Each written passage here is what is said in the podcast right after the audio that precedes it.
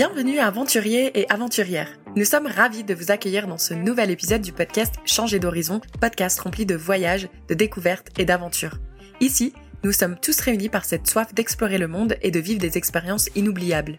Si le site pvtis.net vous partage déjà de nombreux témoignages et conseils pour une expérience unique grâce au programme Vacances Travail, on a eu envie de vous offrir des expériences de vie audio à travers ce podcast. Donc si vous cherchez une petite dose d'évasion, installez-vous confortablement et préparez vos oreilles à être transportés dans des contrées lointaines à travers le récit d'une personne qui a osé vivre pleinement l'expérience du PVT. Que vous soyez déjà familiarisé avec le concept ou curieux d'en apprendre plus, vous êtes au bon endroit. Alors let's go, l'aventure commence maintenant.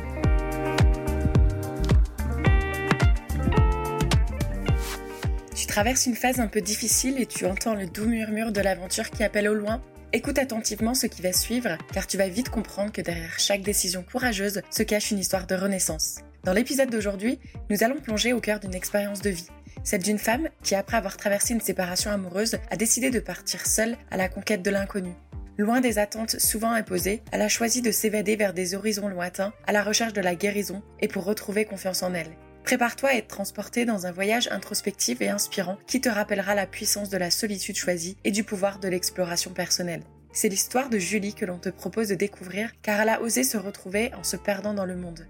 Julie, c'est la cofondatrice du site pvtis.net. Tu l'as probablement déjà rencontrée virtuellement lors d'un live Instagram ou sur une vidéo YouTube. Mais aujourd'hui, Julie va te dévoiler des choses que tu n'as certainement jamais entendues ailleurs car c'est sa vie sentimentale qu'on va aborder ensemble. Bienvenue dans cet épisode où l'esprit d'aventure se mêle au battement de cœur. Coucou Julie. Salut. Tu vas bien? Ça va bien et toi? Eh ben ça va très bien. Alors Julie, avant qu'on rentre dans le vif du sujet, j'ai une question bien précise pour toi. Quel est le mot que tu aimerais utiliser pour résumer tes expériences en PVT Alors, je dirais que pour le Canada formateur, parce que bah, justement, hein, on va pas faire trop durer le suspense, mais il y a une rupture pendant le PVT Canada et l'Australie, la liberté. Vraiment. Merci à toi. T'as quel âge aujourd'hui, Julie? 38 ans. Ah, tu ne peux plus te faire de PVT. Non, c'est fini. Il faut le faire avant d'être trop vieux. C'est mon meilleur conseil, je crois. Clairement, avant d'être expérimenté, n'utilisons pas le mot vieux, s'il te plaît. Tout à fait. Nous ne sommes pas vieilles. Et combien de ruptures amoureuses dirais-tu que tu as eues euh, au fil des années? Alors, euh, les, les vraies ruptures, celles qui marquent vraiment, j'en ai eu deux. Donc Julie, pour toutes celles et ceux qui nous écoutent, est-ce que tu pourrais nous faire un petit retour en arrière et nous rappeler déjà qu'est-ce qui t'a décidé à partir en PVT au Canada? C'était en quelle année? Quel âge avais-tu? Parti seule, en couple? Et qu'est-ce qui t'a mené ensuite à faire d'autres PVT alors, je suis partie en PVT au Canada en 2005. Euh, j'avais à ce moment-là 20 ans, du coup, et je suis partie avec Mathieu, l'autre cofondateur de PVTis.net. Euh, on était ensemble à ce moment-là. Euh, chose que pas mal de gens ne savent pas. Donc, mon envie, c'était vraiment de parler anglais au quotidien parce que j'étais étudiante en langue. Donc, je trouvais que je m'améliorais pas beaucoup à la fac. Du coup, direction Toronto. Et puis, cette année a duré. bah, donc, c'était un an à l'époque, hein, le PVT Canada pour les Français. Donc, ça a duré tout ce que ça devait durer. C'était vraiment intéressant comme expérience, mais malheureusement, je suis revenue seule. Donc, du coup, voilà, première première expérience. C'est pour ça que je disais que c'était formateur. Et dans la foulée, trois mois plus tard, je suis partie toute seule en Australie en PVT. Donc, j'ai fait mes PVT assez jeune. Et ensuite, c'était pas un PVT, mais j'aime bien l'appeler un demi-PVT. En 2018, je suis partie trois mois en tant que touriste en Nouvelle-Zélande, après une rupture encore. et donc, du coup, je, je pense qu'aujourd'hui, on va sans doute être amené à parler peut-être un petit peu plus de l'Australie et de la Nouvelle-Zélande, c'est-à-dire mes voyages post-rupture. Donc voilà, mais ma motivation, c'était vraiment au début l'aspect linguistique et puis ensuite l'amour du voyage parce que j'ai découvert avec mon premier PVT que j'adorais ça. Est-ce que tu dirais quand même que ta rupture avec Mathieu au Canada, ça a été une décision que vous avez prise ensemble ou est-ce que c'était plus lui, toi? Peux-tu nous remettre dans le contexte? Ah, ça, devenait compliqué. On n'était peut-être pas tant fait pour être euh, ensemble finalement, même si on s'aimait très fort. Donc il a fallu que ça s'arrête et c'est tant mieux. Euh, aujourd'hui, on est toujours amis, on travaille toujours beaucoup sur pvtis.net ensemble. Euh, mais c'est vrai que voilà, c'était pas, pas fait pour durer plus, je pense. Mais c'est un bon point que tu abordes quand même parce que je trouve que on dit toujours être en couple, voyager, vivre ensemble. Tout de suite, ça nous montre des facettes de l'autre qu'on n'est pas toujours conscient. Et peut-être que partir aussi à l'étranger, ça nous montre des facettes qu'on n'avait pas découvertes en vivant ensemble en France. Et pourtant, vous êtes de très bons amis aujourd'hui. Euh, mais être de très bons amis, ça ne veut pas dire être en couple. Est-ce que tu étais quand même triste de cette décision quand tu es rentrée? Dans quel état émotionnel tu étais? C'était très dur. C'est une des premières énormes claques que je me suis prise dans ma vie parce que je sais que c'était très dur aussi pour lui. Je pense qu'on n'en est pas sorti tout à fait indemne en fait de cette rupture. Euh, je suis rentrée, j'étais euh, j'étais trop mal. Donc je suis rentrée assez rapidement, enfin peut-être un mois après notre séparation. Et donc, je suis restée deux, trois mois en France pour refaire un peu d'argent pour partir en Australie. Et le retour en France, à Paris plus précisément, c'était retrouver tous nos souvenirs d'avant PVT, en fait. Donc, c'est pour ça que je suis partie en deuxième PVT. Je me suis enfuie. Je voulais pas rester là, en fait. Trop de souvenirs, ça me remontait trop au visage. Donc, j'avais besoin de vivre autre chose. Oui, parce qu'en plus, toi, de rentrer avec une rupture et rentrer en France aussi, c'est déjà pas facile quand on revient. On aura un épisode là-dessus, justement, sur gérer ses émotions lors d'un retour en France. Donc toi, tu avais beaucoup d'émotions à gérer, j'imagine, à ce moment-là. Quel est le conseil que tu donnerais à une personne qui est justement dans cet état-là? Comment on fait pour s'accrocher, en fait, et pouvoir mettre en place les choses pour pouvoir prévoir un, départ euh, en PVT c'est vrai qu'il faut sans doute pas précipiter les choses. Moi, sur le moment, j'étais un peu dans, dans la précipitation, mais j'ai l'impression que forte de mon premier PVT, c'était OK que je reparte assez vite parce que j'avais quand même découvert la vie à l'étranger, j'avais découvert euh, ma réaction face à tout ça. Peut-être que quelqu'un qui est en rupture aujourd'hui, qui est jamais parti à l'étranger pendant longtemps, peut-être qu'il faut un petit peu se préparer quand même un minimum, mais sinon, moi, c'est surtout, j'avais besoin d'avoir les économies demandées par l'Australie. Le reste, j'avais besoin de partir, donc j'ai pas trop intellectualisé tout ça, je, t'avoue. Donc je suis allée assez vite parce que j'avais pu mettre de l'argent de côté. Est-ce que chez toi, du coup, quand tu es rentrée en France, est-ce que vous êtes rentrée dans votre ancien appartement ou est-ce que tu es rentrée chez tes parents? Je suis rentrée chez ma mère parce que je vivais pas avec Mathieu avant de partir au Canada. Je pense que c'est ça en fait qui a été décisif. C'est pas tant le Canada, c'est de vivre ensemble au Canada qui nous a montré qu'on n'est pas trop pareil en fait. Mais bon, écoute, ça arrive. et donc oui, je suis rentrée chez ma mère, ce qui m'a permis de mettre de l'argent de côté plus facilement. Est-ce que tu dirais à quelqu'un qui est jamais parti, par exemple, en voyage assez loin, est-ce que tu recommanderais peut-être euh, de partir euh, en week-end ou peut-être une semaine dans un premier temps pour essayer peut-être de prendre confiance en soi? C'est intéressant ce que tu me dis parce que récemment, j'ai été pas mal amenée à parler des voyages en solo. je suis partie en avril pendant une semaine en train en Europe toute seule et en octobre dernier pendant deux semaines au Québec. Et souvent, les gens sont un peu surpris, genre ah bon? Alors, soit c'est ça va pas avec ton copain, si si ça va très bien, euh, ou ah ouais mais tu t'ennuies pas, ah là là mais moi j'ai pas, j'ai envie de voyager avec euh, des gens, sinon j'ai l'impression de pas partager avec euh, quelqu'un mon voyage, etc.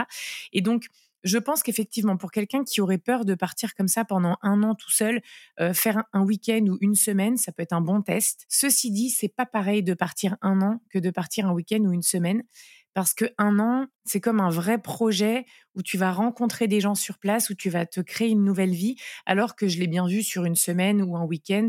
Au mieux, tu parles rapidement avec quelqu'un et puis tu passes, tu changes de ville dès le lendemain. Et au pire ou au mieux, question de point de vue, tu parles à personne. J'étais plutôt dans ce mood-là en avril. Euh, j'avais pas envie de parler aux gens, donc j'étais euh, dans ma bulle. Donc c'est vrai que c'est pas parce que ça marche pas sur un week-end que vous n'êtes pas super à l'aise tout seul qu'il faut pas partir pour un an. Je pense que c'est vraiment différent. Et pourquoi avoir choisi l'Australie? Parce que là, tu vas quand même à l'autre bout du monde. Oui, alors ça, clairement, honnêtement, euh, sans faire la psychologue du dimanche, mais je crois que j'avais besoin de partir super loin. Et d'ailleurs, pour ma rupture de 2018, la Nouvelle-Zélande, c'est encore plus loin, comme si c'était symboliquement, partir super loin, c'était m'éloigner beaucoup de mes problèmes, entre guillemets, ou de mon état d'esprit du moment. Et sur moi, ça marche. Moi, c'est vraiment quelque chose je l'ai recommandé à plusieurs personnes, notamment une copine euh, euh, qui s'est fait quitter euh, l'été dernier et elle réfléchissait à l'Australie et je lui ai dit mais pars, je te jure, ça va te faire un bien fou. Je te dis pas que tu vas tout oublier en deux secondes, je te dis pas que tout va être merveilleux, mais honnêtement, ça t'évitera de ressasser pourquoi c'est fini, je suis triste, etc. Tu vas aller vivre autre chose.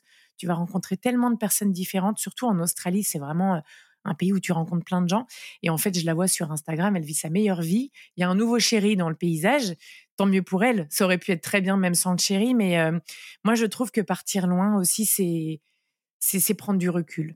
Et puis c'est sortir de toutes vos habitudes, des choses que vous faisiez ensemble, tu vois, c'est vraiment là, tu changes complètement de paysage, comme tu l'as dit. Est-ce que tu dirais qu'il y avait des défis auxquels tu as été confronté avant le départ, en dehors du fait bien sûr qu'il fallait que tu mettes de l'argent de côté pour pouvoir répondre aux conditions du PVT une fois sur place? Comment tu y as fait face? J'ai l'impression que j'ai pas eu trop de défis parce qu'une fois que j'ai pris la décision de repartir après ces ruptures, je, je pensais qu'à ça. Après le Canada, euh, c'était de la survie, franchement, de repartir. En 2018, c'est un petit peu différent parce que j'ai pris un an après la rupture pour, euh, pour partir. Euh, ça a été un petit peu plus réfléchi. J'ai réglé des choses. J'ai fait ce que j'avais à faire ici pour partir, mais j'avais pas vraiment de défi. Il a juste fallu que je prenne la décision. Elle a été un petit peu plus dure qu'en 2006 du coup, parce qu'il y a 13 ans entre les deux expériences, j'étais pas tout à fait la même personne, c'était pas les mêmes histoires qui se terminaient. Donc je pense qu'il faut se laisser le temps de se sentir de partir, mais pas de défi particulier, je vais pas te mentir, et à l'arrivée non plus. Dès que j'étais à l'étranger, ça allait super bien. Alors évidemment, tu as toujours des moments où ça va pas, parce que T'as beau passer des super moments avec des gens, voir des beaux paysages, il y a des moments où la douleur, elle est toujours là, bien sûr, mais tu as beaucoup d'occasions de penser à autre chose, avec les gens, avec le voyage. Et donc, au fil des jours, au fil des semaines, la douleur, elle devient moins forte et, surtout, tu es diverti beaucoup. Ça peut paraître bête, mais en fait, quand on est beaucoup diverti, beaucoup euh, qu'on nous emmène l'esprit ailleurs, et ben en fait, on guérit plus vite. Donc toi, dans tes souvenirs, tu dirais pas que tes émotions ils sont venus interférer euh, avec tes capacités d'adaptation aussi bien une fois en Australie ou une fois en Nouvelle-Zélande? Non, vraiment pas. Assez vite, c'était ma nouvelle vie. Euh, j'ai foncé euh, tête baissée dans l'aventure et, et j'en ai profité à 100%. Et donc, si j'ai bien compris, toi, tu dirais que justement s'éloigner de la France et de ses habitudes, c'est ça qui va nous aider dans notre processus de guérison? Moi, ça a été mon cas. Peut-être que pour d'autres, ça serait pas forcément euh, positif parce que peut-être qu'ils ont besoin d'être entourés de leur, des personnes les plus proches qu'ils ont autour d'eux, leur famille, euh, leurs amis, etc. Moi, je me suis rendu compte avec le temps que quand j'ai une épreuve, j'ai besoin de rentrer dans ma coquille en fait. Je ne suis pas de ceux qui ont besoin de voir beaucoup de gens. J'y arrive pas en fait. S'il y a que moi qui peux m'aider, enfin je, me le dis souvent, c'est moi ma meilleure amie. Euh, même si j'ai des très bons amis, quand ça va pas, c'est moi qui qui arrive à m'aider. Et donc de partir loin, ça m'a pas dérangé. Donc je suis allée faire loin ce que j'aime sans doute le plus faire au monde, c'est-à-dire voyager, découvrir. Et donc pour moi, la guérison a été plus facile. Je veux vraiment pas faire un une vérité absolue de mon expérience parce que peut-être que ceux qui vont nous écouter vont pas ressentir la même chose et c'est pas grave. Hein, chacun euh, va s'adapter en fonction de ses ressentis à lui. Mais moi, ça m'a beaucoup aidé à guérir, c'est sûr. Donc en parlant de se sentir soutenu par son entourage, donc toi, quand tu as été de construire un nouveau réseau, que tu as fait des nouvelles rencontres, t'abordais pas du tout ce sujet de rupture à ces personnes que tu rencontrais? Un petit peu. Un petit peu, mais sans me focaliser trop trop dessus. J'ai quand même un souvenir là qui m'est revenu à l'approche de l'épisode. quand j'étais en Australie, j'ai rencontré un Français avec qui je suis sortie quelques semaines. On a vécu quelque chose de très chouette. Et un jour, il m'a dit, ah, sentant que j'étais pas disponible en fait pour vivre autre chose, et c'est vrai que je l'étais pas. Euh, j'étais même pas là pour ça en vrai. Je suis pas partie en Australie pour ça. Il m'a dit, bah, en fait, je sais ce que je suis. Je suis ton copain tampon, celui qui va être entre celui d'avant et le prochain avec qui ça va marcher. C'est pas faux. euh, voilà, désolé du coup. Et des fois, on est, on est cette personne-là dans la vie des gens. Là, ça a été sans doute son cas, mais euh, je le remercie du coup de m'avoir aidé à, aller de l'avant. Et lorsqu'on part dans cette aventure pour justement reprendre confiance en soi, se reconstruire, quels sont tes meilleurs conseils? Est-ce que tu dirais d'arriver en auberge, d'essayer de s'entourer de monde ou, peut-être en fonction des personnes, peut-être commencer d'arriver dans des Airbnb, se retrouver toute seule? Qu'est-ce que tu conseillerais? Alors pour le coup, c'est vrai que je le disais tout à l'heure, des fois moi j'ai des moods un petit peu différents. Des fois je veux parler à personne, des fois je suis très sociable.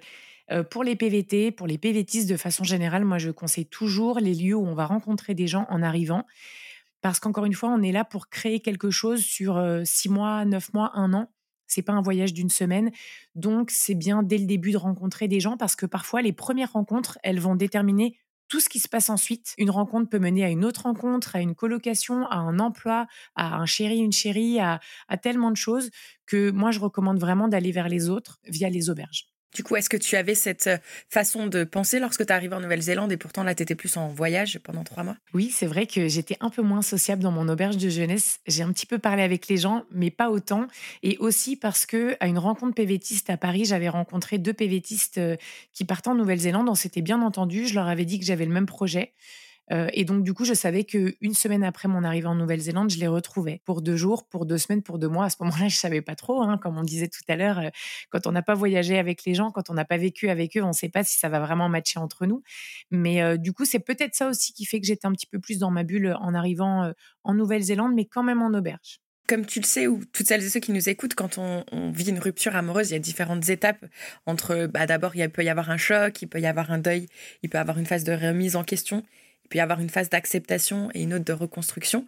Entre ces deux ruptures amoureuses, est-ce que tu penses que tu étais dans des phases différentes au moment de ton départ? Oui, pour la première, donc en 2006, pour l'Australie, j'allais quand même pas bien. J'allais mieux qu'au moment du retour. Comme je te disais, il y a eu deux, trois mois qui se sont écoulés, mais j'étais quand même très triste. J'étais déçue. C'était vraiment une désillusion dans ma vie et, vraiment, c'était vraiment difficile.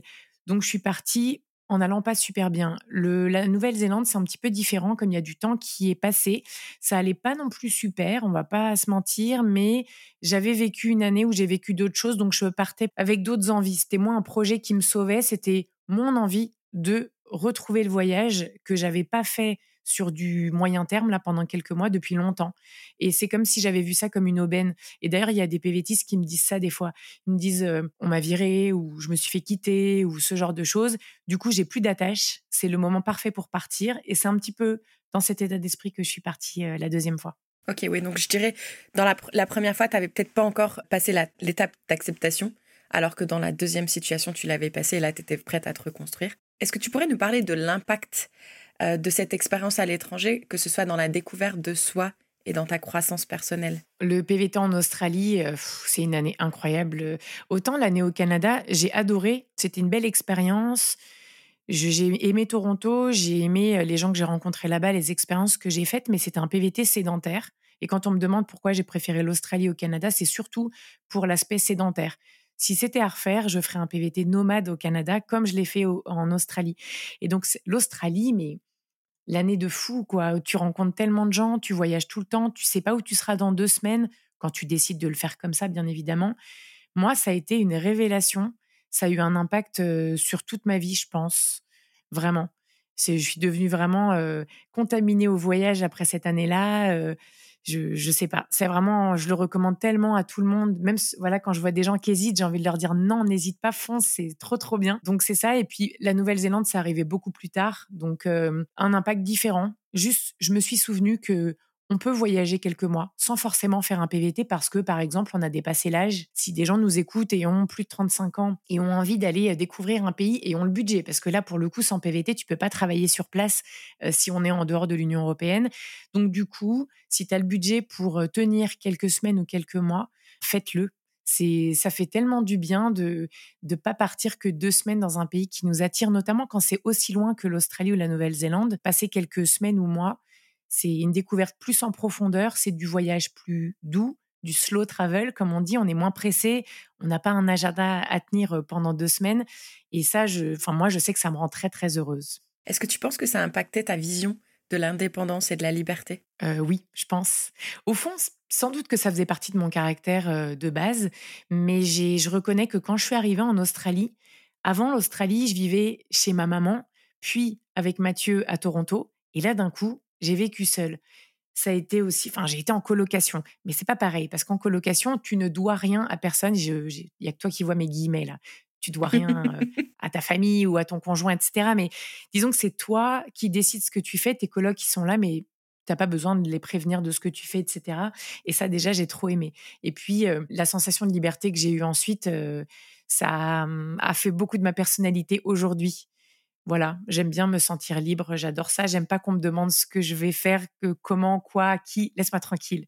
Et donc voilà, ça peut être un petit peu sauvage sur certains aspects, mais comme j'essaie d'être cohérente, c'est réciproque. Avec mes amis, avec ma famille, avec mon conjoint, je, je, suis aussi comme ça avec eux. S'ils ont besoin d'être tranquilles, de partir tout seuls, ils le font. Et voilà, pour moi, c'est le meilleur équilibre en tout cas, pour moi. On en parlait un peu en coulisses toutes les deux, entre l'estime de soi et la confiance en soi, qui sont deux choses un petit peu différentes. Est-ce que tu penses que toi, justement, en termes de jugement global de toi-même, est-ce que tu penses qu'avant ces départs, tu avais déjà un bon jugement de toi-même ou est-ce que ça a évolué et pareil en ce qui concerne la confiance en soi? Euh, je dirais la confiance en soi. Alors, je l'avais déjà avant, de façon générale, je l'avais, pas sur tous les points, mais de façon générale, et au retour encore plus. Et c'est quelque chose que j'entends assez souvent de la part des gens qui voyagent. On revient un petit peu plus euh, ancré, plus solide, on se connaît un peu mieux, on, est plus, on a plus envie d'être ce qu'on est vraiment. Donc ça, je l'ai vraiment ressenti. Pour l'estime de moi, elle n'était pas mauvaise avant. Elle n'était pas mauvaise après, mais ça, je pense aussi qu'il y a des choses qui prennent un petit peu de temps aussi. Donc ça, c'est peut-être les voyages plus le temps qui ont fait qu'au fil du temps, je m'accepte vraiment comme je suis. De toute façon, je vais vous dire, on peut bien essayer d'être autrement, on n'y arrive pas. Donc, euh, autant accepter. Hein. Clairement. En t'écoutant, j'ai l'impression aussi que tu as vécu le, voyage à deux, le voyage en solo. Même aujourd'hui, il y en a qui ont peut-être un peu de mal à comprendre pourquoi des fois tu pars en solo alors que tu es en couple. Quels sont pour toi, euh, peut-être si tu pouvais nous citer un avantage ou un inconvénient de justement partir seul versus en couple? Alors, c'est vrai que quand on part à plusieurs, on se fait des souvenirs. Euh, en commun. Pour un couple, par exemple, qui passe un an ou deux à voyager ensemble et qui revient solide, je dis bravo, c'est bien, c'est un bon test pour un couple. Et puis du coup, c'est quelque chose qui renforce les liens. Je pense qu'on a moins de peur quand on voyage à plusieurs, mais quand on voyage seul, je dirais que c'est encore le même mot qui va revenir, la liberté à tous les points de vue. C'est-à-dire qu'on fait exactement ce qu'on veut, quand on veut, en fonction de ses envies, de son budget, des opportunités qui sont face à nous on ne dépend jamais des envies, du budget et des non-désirs de quelqu'un d'autre. Et ça, ça laisse tellement le champ des possibles ouverts sur tout, en fait. tu arrives en auberge de jeunesse, tu pensais t'installer en colocation dans une ville pendant trois mois, et puis finalement, à l'auberge, il y a quelqu'un de trop sympa qui te dit Dans une semaine, je m'en vais en retrip, est-ce que tu viens? Il y a que toi qui décides, en fait. Et ça, c'est quelque chose on y prend goût, je trouve, euh, qui est vraiment hyper appréciable. Et puis aussi, euh, il y a beaucoup de gens qui ont du mal à faire des choses seuls. Je sais pas toi, mais aller au ciné, faire une expo, euh, se balader, peut-être aller au resto. C'est pas évident d'aller au resto tout seul, un vrai resto, pas un fast-food. Et en fait, avec le temps, moi, je sais que j'ai fait beaucoup de choses seule et que ça me pose pas de problème. Voire, j'aime bien selon le contexte, selon mon état d'esprit, etc. Et je pense qu'un des meilleurs services qu'on puisse se rendre dans la vie, c'est de savoir passer du temps avec soi. Parce que si on passe une semaine avec soi sans s'ennuyer, en passant des bonnes journées, voilà, hein, il y en a qui vont aimer dessiner, prendre des photos. Moi, c'est plutôt la team photo. Il y en a qui vont écouter de la musique, il y en a qui vont se reposer, il y en a qui vont courir partout en randonnée 8 heures par jour. Il y a personne qui va leur dire, enfin, on n'est quand même pas venu en vacances pour pour rester toute la journée à l'hôtel, par exemple. Mais si toi, tu as envie de rester à l'hôtel toute la journée, tu fais ce que tu veux. Si tu as envie de randonner pendant 8 heures et que l'autre, il a mal aux pieds, bon, c'est des exemples idiots dit comme ça, mais quand on voyage avec quelqu'un, des fois, l'autre nous gonfle. On va pas se mentir, hein, je pense que ça nous est tous arrivé. Donc voilà, là, en fait, c'est a priori, c'est pas possible. Si vous êtes assez raccord avec vous-même, euh, ça se passe plutôt bien. Et je pense que ceux qui n'arrivent pas à le faire, je vous invite vraiment à tester le truc et à passer ce cap, à passer du bon temps avec vous, parce que pour moi, c'est vraiment un, un, seuil à atteindre dans la vie. Voilà, je sais pas ce que tu en penses, hein, toi, Kelly. J'allais justement te donner mon avis là-dessus, c'est que je pense que tu sais, quand on, enfin, quand on grandit, quand on évolue dans la société en général, on nous impose pas à aller euh, tester d'aller dans un restaurant tout seul, par exemple. C'est ce que tu disais, euh, ou d'aller au cinéma, parce que en général, tout est par deux. Une table, c'est deux chaises. Enfin, tout est toujours par deux. Et je trouve ça un peu dommage aussi parce que moi, j'ai traîné un peu aussi à, faire ça. Je crois que j'ai dû passer le, cap de la trentaine avant de commencer à faire mon premier restaurant. Mais j'ai commencé tout doucement à aimer. En fait, il y avait un petit restaurant que j'adorais. Et ben, une fois par mois, c'était euh, j'allais au restaurant, j'allais me faire un massage, j'allais me balader. et c'est un conseil pour toutes celles et ceux qui nous écoutent. Si vous avez jamais encore expérimenté euh, le voyage en solo ou des activités en solo, bah, commencez par des petites choses. Pas forcément de partir pendant week-end, mais peut-être commencer par passer une ou deux heures toute seule dans un parc en train de lire un livre, peu importe l'activité que vous aimez faire.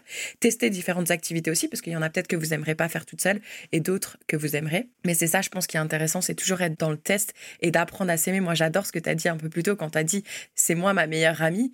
Et c'est aussi ma vision des choses, en fait. C'est que je me dis, si j'arrive pas à m'aimer moi-même, comment je peux déjà aimer quelqu'un d'autre, en fait? Et le voyage aide beaucoup à ça. De façon générale, tu te rends compte que c'est toi qui as toutes les ressources, en fait pour t'aider dans, dans, toutes les épreuves. Donc bien sûr, l'entourage, ça compte beaucoup aussi, mais mmh, c'est important d'être d'être bien à l'intérieur. Enfin, ça peut paraître un petit peu cliché comme discours, mais moi aujourd'hui, je me sens vraiment, ça fait pas mal d'années maintenant, bien ancrée et tout. Et, ma deuxième rupture a beaucoup joué. Ça elle m'a tellement mis une claque, encore plus que la première fois. J'étais tellement désespérée, désorientée. Je me suis sentie complètement euh, vulnérable. Voilà, je me sentais complètement vulnérable. J'ai l'impression d'avoir euh, d'être repartie d'autre chose et je suis devenue plus forte euh, depuis ce moment-là. Je sais beaucoup plus dire non qu'avant aussi.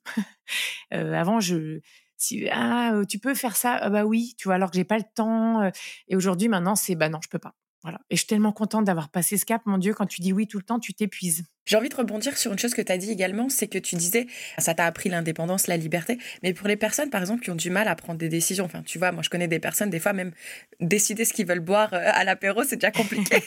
Donc là, tu vas décider de où est-ce que tu pars, où est-ce que tu vas aller dormir. Est-ce que tu aurais un conseil à leur donner au niveau prise de décision?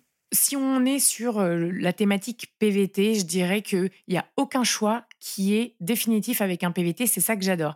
C'est pas s'inscrire à l'université pour deux ans. C'est pas partir en permis de travail avec un employeur où tu es lié pendant un an. C'est OK, je dois choisir une ville d'arrivée. Si cette ville d'arrivée me plaît pas, je pourrais aller ailleurs. Et puis si au bout de deux mois, franchement, ce pays, même si tout le monde dit que c'est super bien, bah moi, ça me botte pas. Et bah tu rentres. C'est OK en fait. Donc, moi, je trouve que parfois, se rappeler quel est le risque pris pour une, décision et se rendre compte que le risque n'est pas énorme, eh ben, ça aide à prendre des décisions. Donc, n'hésitez pas à vous dire ça. Et puis, pour ceux qui ont un petit peu peur aussi de l'entourage, par exemple, qui se disent Ouais, mais imaginons, ça se passe mal, j'ai dit à tout le monde que je partais un an et au bout de deux mois, je vais rentrer. Eh ben, dites que vous partez deux mois, c'est ma petite astuce. Et au bout de deux mois, vous dites à tout le monde, si ça se passe bien, ah non, mais les gars, c'est génial, je ne rentre pas. Voilà, comme ça, c'est dans l'autre sens. Votre discours, il est beaucoup plus facile et tout le monde va parler de vous à la maison. Ah non, mais attends, elle avait dit deux mois, finalement, elle reste un an, elle vit sa meilleure vie, mais qu'est-ce qu'on fait ici, nous? Donc voilà, parce que des fois, les autres nous mettent la pression ou on se met la pression tout seul par rapport aux autres. Voilà, travaillez votre discours pour que ça vous serve à vous. Excellent conseil. Donc là, on a parlé des avantages. Est-ce que tu aurais quand même un inconvénient à vouloir partager et peut-être un conseil euh, lié à cet inconvénient du fait de partir seul après une rupture? Je dirais que c'est pas c'est pas sûr qu'on va rencontrer des gens tout de suite ou des gens avec qui on s'entend bien. Ça peut être des relations très superficielles euh, où ça manque un petit peu de matière si on a l'habitude d'être entouré d'amis vraiment proches euh, dont on que qu'on connaît depuis longtemps etc. Donc euh, je dirais juste se dire que si à un moment donné on se sent un petit peu seul ou qu'on a un petit peu le cafard ou que ça va pas trop, il faut vraiment accueillir les émotions, surtout quand on part loin, c'est pas la même ville, la même langue, on peut être déstabilisé, surtout pour un premier départ, accueillir c'est pas grave, ça va tourner. je peux juste conseiller ça parce que c'est vrai quand on est seul, peut-être qu'à un moment donné, ça peut nous peser aussi. On n'est pas obligé d'avoir envie d'être seul tout le temps. Donc les auberges, ça aide. Ne pas hésiter à faire des rencontres via les sites, des sites comme Meetup. Vous voyez les, événements un peu de, rencontres partout dans plein de villes. On peut faire de la danse, on peut faire du sport. Il peut y avoir des événements dans les alliances françaises. Pour la Chandeleur, pour le 14 juillet, etc. Il y a beaucoup de moyens de rencontrer des gens. Donc, si on se sent seul, ce serait vraiment essayer d'aller au maximum à la rencontre des gens parce que, comme je disais tout à l'heure, parfois, une rencontre peut tout changer. Voilà, après, pour les, inconvénients de partir seul, moi, j'en vois pas beaucoup parce que vous allez rencontrer des gens si vous avez envie d'en rencontrer. Les gens vont plus facilement vers les gens qui sont seuls que vers ceux qui sont deux parce qu'on peut se dire, bah, je vais les déranger, ils sont en train de parler. Alors que quelqu'un de seul, quand on est seul, bah, on va y aller. J'ai envie d'ajouter une petite précision aussi. Toi, tu disais, un conseil, c'est d'accueillir ses émotions, clairement, parce que c'est OK de pleurer, c'est OK d'être content, etc. Moi, une chose que j'ai envie d'ajouter, que j'ai vécu personnellement après une rupture, c'est peut-être de ne pas avoir trop d'attentes envers les autres, en fait. On peut avoir des attentes que vers soi-même. Euh, justement, tu parlais de relations qui peuvent parfois être superficielles, et je pense qu'il faut garder en tête que nos amis, notre entourage, c'est des personnes qu'on connaît depuis des années. Donc là, en arrivant dans un nouveau pays, c'est pas en une semaine ou en deux mois qu'on va rencontrer sa meilleure amie ou euh, son plus gros crush euh, amoureux. Ça peut prendre du temps. Il faut l'accepter aussi. Exactement. Bon, moi, en l'occurrence, c'est vrai qu'en Australie, j'ai rencontré assez vite, du coup, euh, une de mes amies euh, les plus proches aujourd'hui. J'ai cette chance, c'est pas forcément le cas, mais euh, des fois les relations éphémères slash superficielles, c'est pas forcément la même chose. C'est pas grave, c'est bien aussi. C'est léger, vous pouvez être un peu qui vous voulez. ça va durer trois semaines, ce sera bien. Puis voilà, vous partez vers autre chose. Voilà, il faut pas trop se mettre la pression aussi. Merci. Donc là, tu as donné beaucoup de conseils, mais si tu pouvais en donner un dernier à un auditeur ou une auditrice qui nous écoute aujourd'hui et qui hésite à vivre une expérience similaire, quel serait ce conseil? Alors, je, pense que je vais être un peu dans le cliché si je dis euh, ne pas trop réfléchir et partir.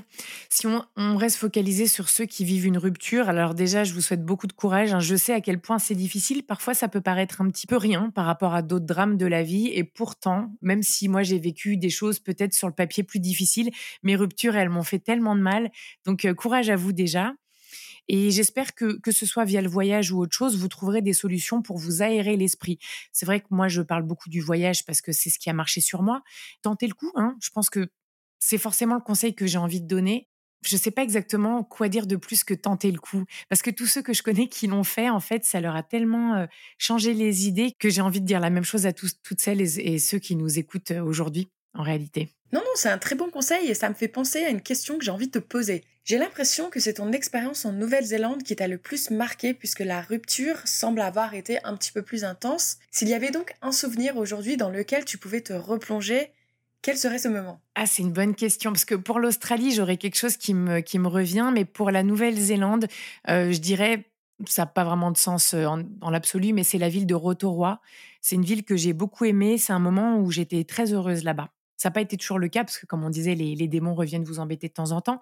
Mais euh, j'étais très heureuse là-bas.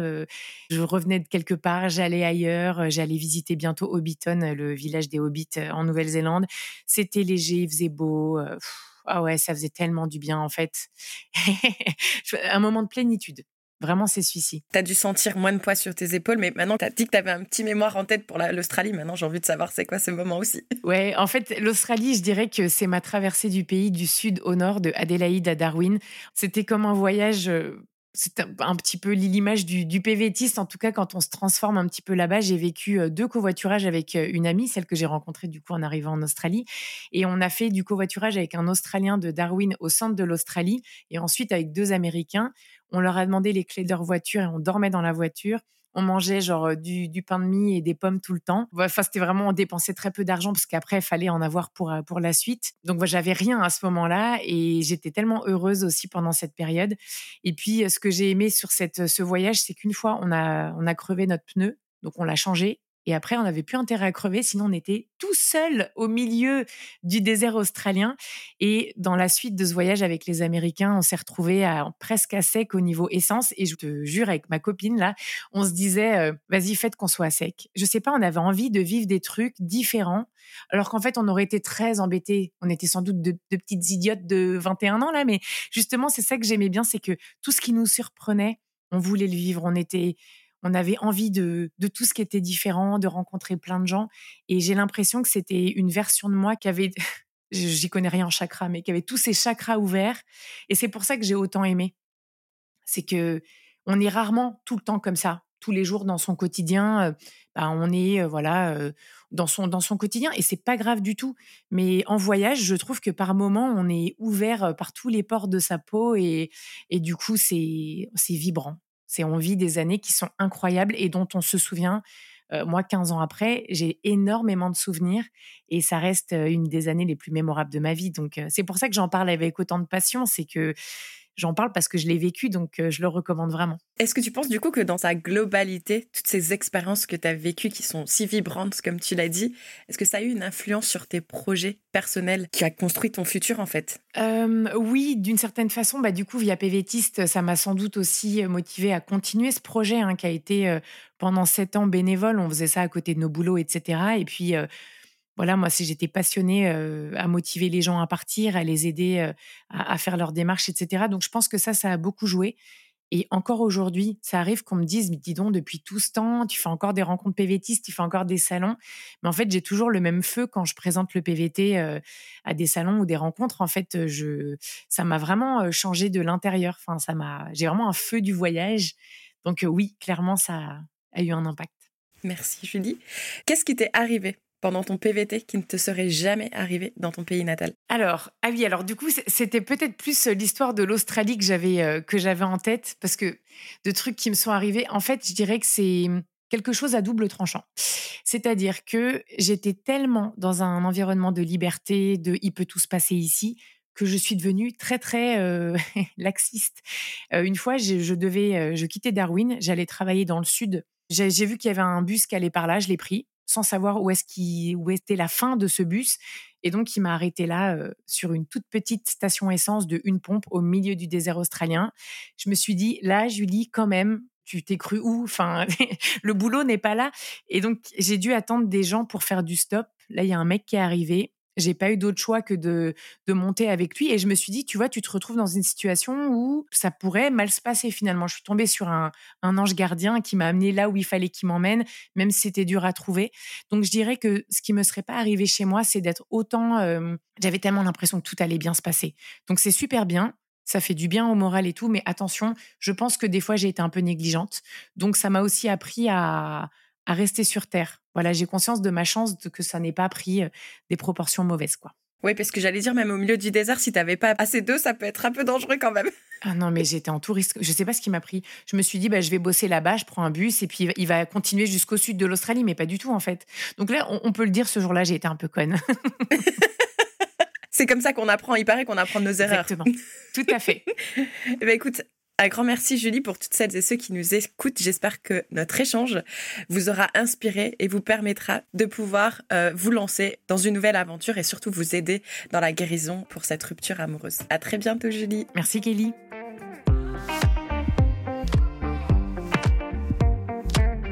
Vous êtes arrivé à la fin de cet épisode et on vous en remercie, mais attendez, ne partez pas encore. Permettez-nous de vous rappeler à quel point votre soutien compte pour nous. En vous abonnant à notre chaîne de podcast, vous serez les premiers à être informés de chaque nouvel épisode qui sortira et vous ne manquerez plus jamais une minute de notre contenu. Et si vous avez aimé cet épisode, pourquoi ne pas laisser 5 étoiles et un commentaire sympa? Vos retours nous inspirent à continuer à créer du contenu avec des pays et des sujets qui vous intéressent. Ça nous aide également à toucher de nouvelles oreilles curieuses. Vous faites partie intégrante de notre communauté, alors s'il vous plaît, prenez une minute pour vous abonner, laissez vos étoiles et écrivez-nous un commentaire. Rendez-vous au prochain épisode et d'ici là, on se retrouve sur notre site internet pvtis.net.